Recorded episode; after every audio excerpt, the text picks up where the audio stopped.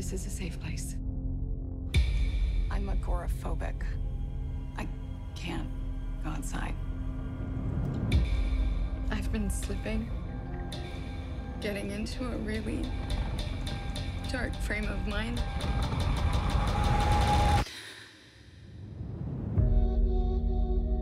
Hola noobs, ¿cómo están? Bienvenidos a un nuevo episodio del podcast. Yo soy Chris, su host, como siempre, y en The Film Noob Podcast hablamos de cine de todas las épocas y géneros, también cubrimos películas que están en estreno, series y también hablamos de la cultura que rodea todo este mundo del cine.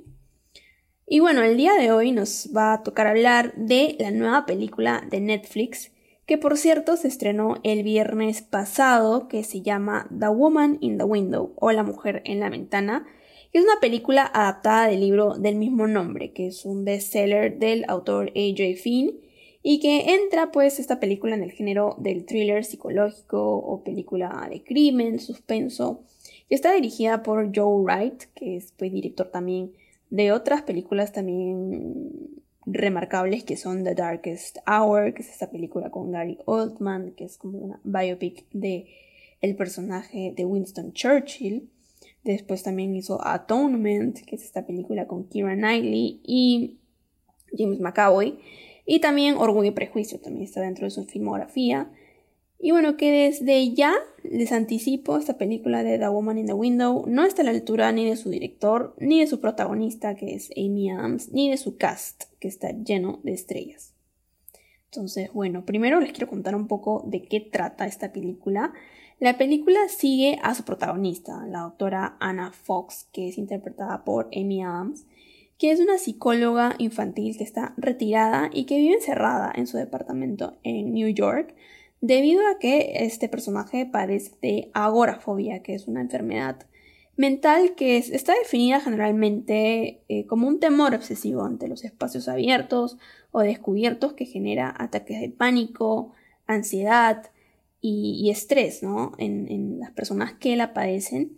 Y Fox, pues por este motivo, pasa los días encerrada sola, tomando vino mezclado con sus medicinas, algo totalmente nada recomendable y espiando a sus vecinos a través de su ventana.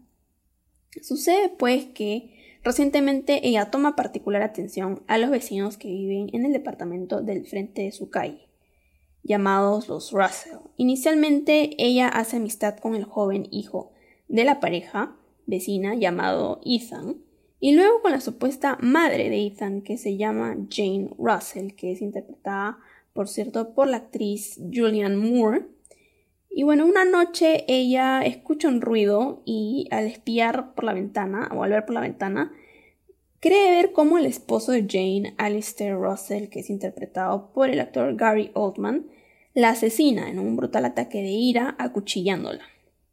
Es aquí cuando Anna, Anna Fox decide llamar a la policía y acusar a Alistair Russell por homicidio. No obstante, eh, al llamar y comunicar esto, ella sufre como un, ataque de ansiedad y estrés y se desmaya. Y al despertar, pues se encuentra con la policía en su hogar y junto a Alistair, donde le comunican que Jane Russell está bien y que realmente no pasó pues nada de lo que ella dijo, ¿no? Es aquí donde vemos nuevamente a Jane Russell enfrente de Anna y pues nos damos cuenta que esta Jane Russell no luce como la primera mujer que vimos, ¿no? Acá la interpreta eh, la actriz Jennifer Jason Lee, lo cual pues confunde a Ana y al espectador también. De aquí en adelante ya no voy a entrar en mucho detalle porque no quiero spoilearles la película, porque de repente quieren verla, entonces, porque tiene poquitos días de estreno, entonces quizás la quieren ver y no quiero ahí revelarles mucho. Pero desde este punto la película tiene giros que pues juegan entre lo ficticio y lo real para la protagonista y que nos da a entender que pues ella puede estar alucinando debido a su frágil condición mental, como también puede estar viendo quizás la realidad, ¿no? Entonces desde aquí la película ya tiene estos giros de, típicos de un thriller que pues nos juegan con nosotros un poco, ¿no? Es acá donde estos giros que supuestamente nos tienen que impactar y sorprender, como es típico de thrillers que son muy buenos. Finalmente, acá en The Woman, the Woman in the Window no logran nada y se sienten vacíos y torpes y muy rápidos y que cada cosa que pasa no te sorprende ni te emociona, ¿no? Esta película, mm, ya entrando un poco en la review, quiso tomar bastantes elementos propios de, Alfred Hitchcock, ¿no? Del estilo de Hitchcock que principalmente se encuentran en la película Rare Window, que toma bastante referencia a esta película, que básicamente es la misma, la misma premisa, y de la cual él copia varios detalles, ¿no? Como las escenas donde el personaje de James Stewart eh, en la película de Rare Window espía a sus vecinos a través de su ventana con una cámara teleobjetivo, escudriñando los interiores de los departamentos de sus vecinos. Y esto es algo que también la película ahí trae, ¿no? En el momento de que eh, el personaje de Amy Adams está como eh, desde su ventana queriendo ver qué es lo que pasa con la familia Russell. Y también está el hecho, le copia bastante el hecho de que las tomas principales en Rare Window están rodadas en una sola locación, ¿no? Para mantener el suspenso y el misterio. Igualmente acá hacen lo mismo. Pero siento que estos detalles que son importantes en la película de Rare Window y que hacen una de las películas más icónicas de Hitchcock, acá en The Woman in the Window eh, las toma y las copia, pero sin gracia, sin impacto, quitándole todo lo que traía Hitchcock a la mesa, ¿no? Por otro lado, también creo que toma recursos o elementos visuales que oscilan entre lo onírico con imágenes fantasiosas en ciertos puntos, como es propio del estilo del director Charlie Kaufman, ¿no? y lo vemos en, varias de sus filmografías, em, que le gusta mezclar como que estos elementos de fantasía, elementos que que como que te sacan de cuadro de que de repente lo que estás viendo no es real, es una fantasía del protagonista, es un flashback, es eh, algo más como metido en su psicología. Entonces aquí esta película quiere hacer eso, pero lo vemos una o dos veces replicado pero no termina de sumarle nada a la película y prácticamente podría prescindir de ellos y no pasaba nada. Otro punto que no me terminó de convencer es cómo tratan el tema de la agorafobia, pues siento que queda muy por lo bajo, sin explorar, ni usarse para algo sólido, más que para inutilizar a la protagonista, o sea, ser una excusa para inutilizar eh, y que no haya tanta eh, como defensa por parte de ella y también para servir de justificación de sus alucinaciones, ¿no? La cinematografía, por otro lado, y creo que este es uno de los puntos también positivos, creo que es, es, buena, el uso del color, de la luz, quizá también es hace que la película sea estéticamente muy agradable de ver y nos dejó muchos estilos, ¿no? O tomas estéticamente que son bonitas, pero que pues no salvan el fracaso que es esta película. Y hablando del final también, siento que es totalmente inesperado. Creo que, bueno, la, estructura de thrillers tiene este, esta fórmula que es como final un poco inesperado. Eh, no quiero spoilear aquí qué es lo que pasa realmente, pero en resolución, en cómo lo desarrollan para que se desencadene en la manera en la que lo hizo, no hace sentido realmente y es muy acelerado. O sea, al final, como llega, es demasiado rápido, se siente forzado. A pesar de que en el libro, que si bien, o sea, soy sincera, no lo leí, vi por ahí comentarios de gente que sí lo había leído y comentaban que no se siente así como en la película, ¿no? Y en líneas generales todos los, los giros absurdos que le dan para desembocar en el final que le dan no te hacen sentir pues nada especial al descubrir qué es lo que pasó realmente, ¿no? Y acá sí em, creo que esta película me frustró mucho de ver porque yo esperaba bastante de esta de esta película, ¿no? Desde que salió el tráiler. Y, y una razón es porque siento que no funciona, es porque sigue una fórmula de thriller que ya está, trillado, trillado, ya está demasiado usado. Es una fórmula que ya, ya la conocemos, ser memorable. Es una fórmula que viene pues aplicando Netflix a todos sus thrillers, ¿no? Los últimos que recuerdo ver, no sé si vi otros, pero los que más me acuerdo son de Dangerous Lies, que es esta película con Camila Méndez, de la actriz de Riverdale. y Fractured, que creo que es así, no, no conozco a, a los actores que están ahí. Pero ambas son malísimas y siento que es una estructura, las dos siguen una estructura que ya no es interesante, siento que la misma estructura la aplican aquí a esta, a esta película y pues que en verdad creo que ya la gente sabe lo que va a ver y no te causa pues intriga ni, ni emoción de nada, ¿no? Ver este tipo de películas. Y bueno, justamente como les decía, otra de las razones por las cuales sentí que tenía que hablar de esta película es que me decepcionó mucho, ¿no? Porque como les contaba, esta película la estuve esperando ya creo que más de un año, creo, desde que salió el tráiler. Porque esta película, yo había escuchado que primero la... Eh, era de Fox, tengo entendido, ¿no? O sea, la habían como pitchado para Fox y, y luego como que eh, pasó lo de la compra de Disney con Fox, ya habían creo que iniciado preproducción y tal, y, pasó lo de la compra de Disney a Fox y la película pues quedó en el limbo.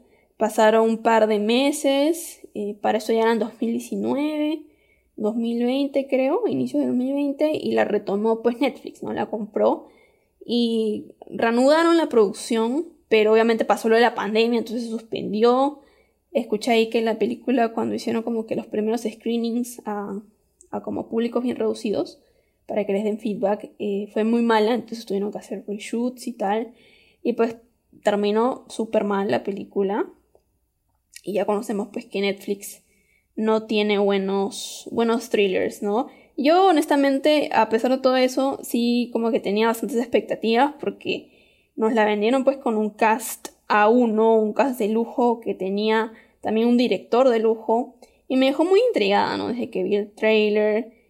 Y, y bueno, yo como digo, estas experiencias que tuve con estas películas de Netflix de, que son de este género, eh, no le tenía fe, pero no sé por qué esta película sí.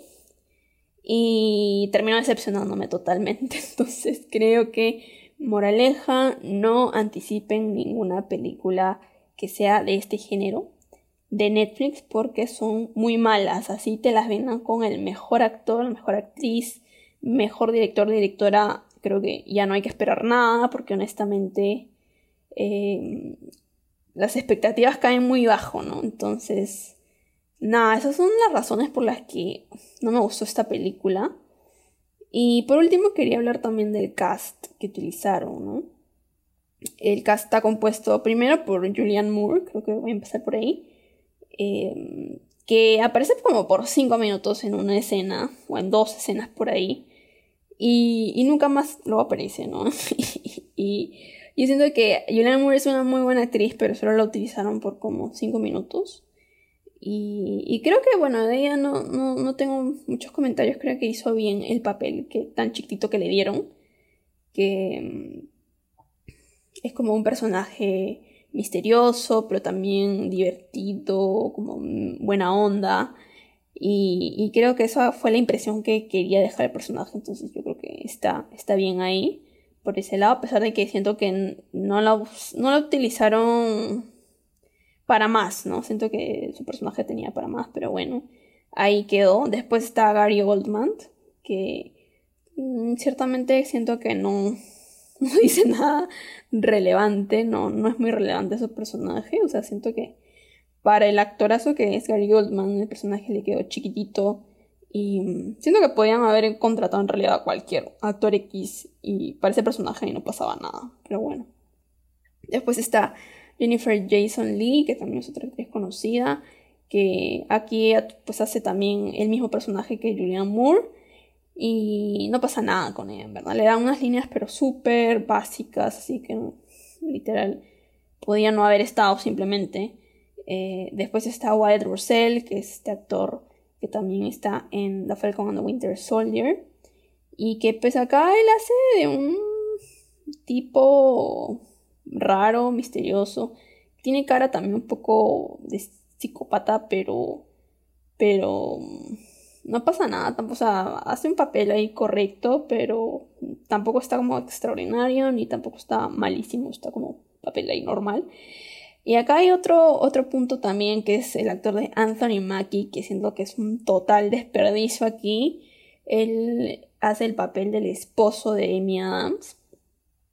Y donde en un inicio lo escuchamos nada más, escuchamos su voz como por la primera parte de la película, como a modo de flashback, como una conversación con Amy Adams, pero ni siquiera se le ve solo su voz. Y después, hacia el final o hacia la mitad, por ahí, eh, se le ve un ratito ahí como hay una toma con él, pero ni siquiera se le ve de frente, o sea, no sé, no sé por qué lo contrataron si solo literal lo muestran que ni 50 segundos creo. Y, y, ya, ¿no? O sea, siento que es un desperdicio total, como que también su papel está ahí, no tiene relevancia mucha. Eh, no tiene como líneas interesantes, solo vemos su voz, escuchamos su voz como, como digo y diciendo que sí, pues si eres súper fan de Anthony Mackie conoces su voz, como que, bueno, es algo, pero sí, como que no, no tienes de memoria su voz, como que, ¿de qué te sirve que sea Anthony Mackie si, no pasa nada con Anthony Mackie, no? Entonces siento que ahí totalmente despreciable, también es un muy buen actor. Y bueno, por último quería hablar de la maldición de la pobre Amy Adams, ¿no? Quien aquí hace lo posible, creo, con el guion tan simplón que le da, que, que honestamente siento que ella es la que carga gran parte de la película en su espalda, porque siento que con ese guion tan pobre, eh, ella a través de su performance, creo que más física, más gestual, expresiva, ella logra transmitir gran parte del suspenso, del drama que, la película en general debía transmitir, pero que ella sola lo hace, ¿no? Ella y un poco de la cinematografía que ayuda también, pero el guion y el resto de los personajes no, no pasan nada, no pasa nada con ellos, creo que ella, y Miam aquí es la que, la que realmente carga con todo, pero tampoco es una actuación pues que sea la mejor de su carrera, ¿no? Eh, mucho menos. Entonces, ella no, no puede solita salvar ni sostener esta película. Y pues también quería hablar un poco de su carrera, ¿no? Porque últimamente pues está preocupando a la gente porque ha estado haciendo papeles, bueno, decentes, porque ella es una buena actriz, como digo, pero en películas mediocres de Netflix, ¿no? La última que vimos fue, bueno, la última que salió fue Hillbilly Energy, que también la comparte papel con eh, Glenn Close y que pues resultó también siendo otra película mediocre totalmente. Eh, siento que estas dos últimas películas por lo menos eh, son de estas películas que tienen una fórmula ya como preestablecida, ya como conocida, que no innovan en nada bueno, en, perdón, en nada como interesante, no aportan nada. Siento que si no tuvieran el cast que tenían, Ah, ni, ni, la cinematografía, ni la producción que tenían, realmente podían haber sido simplemente estas películas que salen en la televisión, que son del canal Lifetime o del canal Studio Universal, creo que es, no me acuerdo el nombre, uno de esos dos, donde pasan películas con actores X que son así, que tienen esa misma estructura y que, pucha, son iguales a estas, pero obviamente acá pues como Netflix tiene plata, obviamente le pone más, una mejor producción, y, actores pues a uno, ¿no? Entonces siento que últimamente ya he estado metida en este mundo y creo que yo le daría de consejo a Amy que, que busque, bueno, no sé si ella es la que toma las decisiones de su carrera o es su agente, su manager, su agencia, no lo sé, eh, pero creo que le recomendaría si es que su agente, pues que se cambie de agente que no le recomiende películas de Netflix, creo. Sobre todo si son thrillers, porque creo que el gran punto bajo de Netflix está en los thrillers y en las comedias románticas, ¿no? Entonces creo que se aleje de esos géneros, que si quiere hacer algo de Netflix, pues que sea más tirando para drama, para biopics, que creo que es un poco en lo que está mejor. Eh, pero si es su. si es ella misma, pues no sé, que si, si quiere hacer thrillers o algo así, porque siento que a ella le gustan los thrillers, es el feeling que me da porque basándonos en su filmografía, ella pues ha hecho buenos thrillers, ¿no? Como eh, Animales Nocturnos, Nocturnal Animals, esa película de Tom Ford donde ella también es la protagonista, que es muy buena también aquí. en Nocturnal Animals, ha hecho también Sharp Objects de HBO, es una miniserie dirigida por Jean-Marc Vallée, que es el director de Big Little Lies. Y aquí ella también es espectacular. Les recomiendo un montón que vean Sharp Objects, está en HBO. Si tienen HBO Go, eh, la miren porque es una serie muy buena. Es basada en un libro de Gillian Flynn. Se lo digo para que pues no, no tengan mala impresión de Amy Adams por esta película. Si es que la ven, después vayan a ver Sharp Objects para que eh, tengan otra impresión de Amy Adams. Y después también he hecho Arrival, que es una buena película también de Denis Villeneuve. Y, y bueno, últimamente ya ha estado estancada, ¿no? Aquí en Netflix. Después la hemos visto, bueno, en las películas de DC, La Liga de la Justicia, Batman vs. Superman. Estas películas que, bueno, no sé, siento que pues, creo que son un buen, una buena fuente para obtener dinero fácil, creo. Porque acá en, esas películas siento que no le dan un papel relevante, pero bueno, allá ella. Pero sí siento que si por lo menos se quiere ir por estas películas que le van a dar alguna nominación, algo, eh, que sean pues, que no sean de Netflix, creo, que se tiene que ir por estudios como, como HBO o de repente indies, ¿no? Como A24, que también creo que tiene buenas... maneja muy bien estos géneros, ¿no? Entonces, nada, esos son mis consejos para Amy. De repente, si tú tienes alguno por ahí, se lo puedes dar también. Me gustaría también leerte. Eh, si quieres, déjame tu comentario en el post de Instagram eh, sobre esta película de The Woman in the Window. O si quieres, mándame un invoice, message por Anchor. Y bueno, nada, creo que eso ha sido todo. Gracias por escucharme nuevamente. Y bueno, por último les quiero decir que estoy en Instagram, también síganme ahí como thefilm.noob. Les dejo el link también en la descripción. Y bueno, estamos en varias plataformas ya, el podcast en Spotify, Apple Podcast, Google Podcast y demás.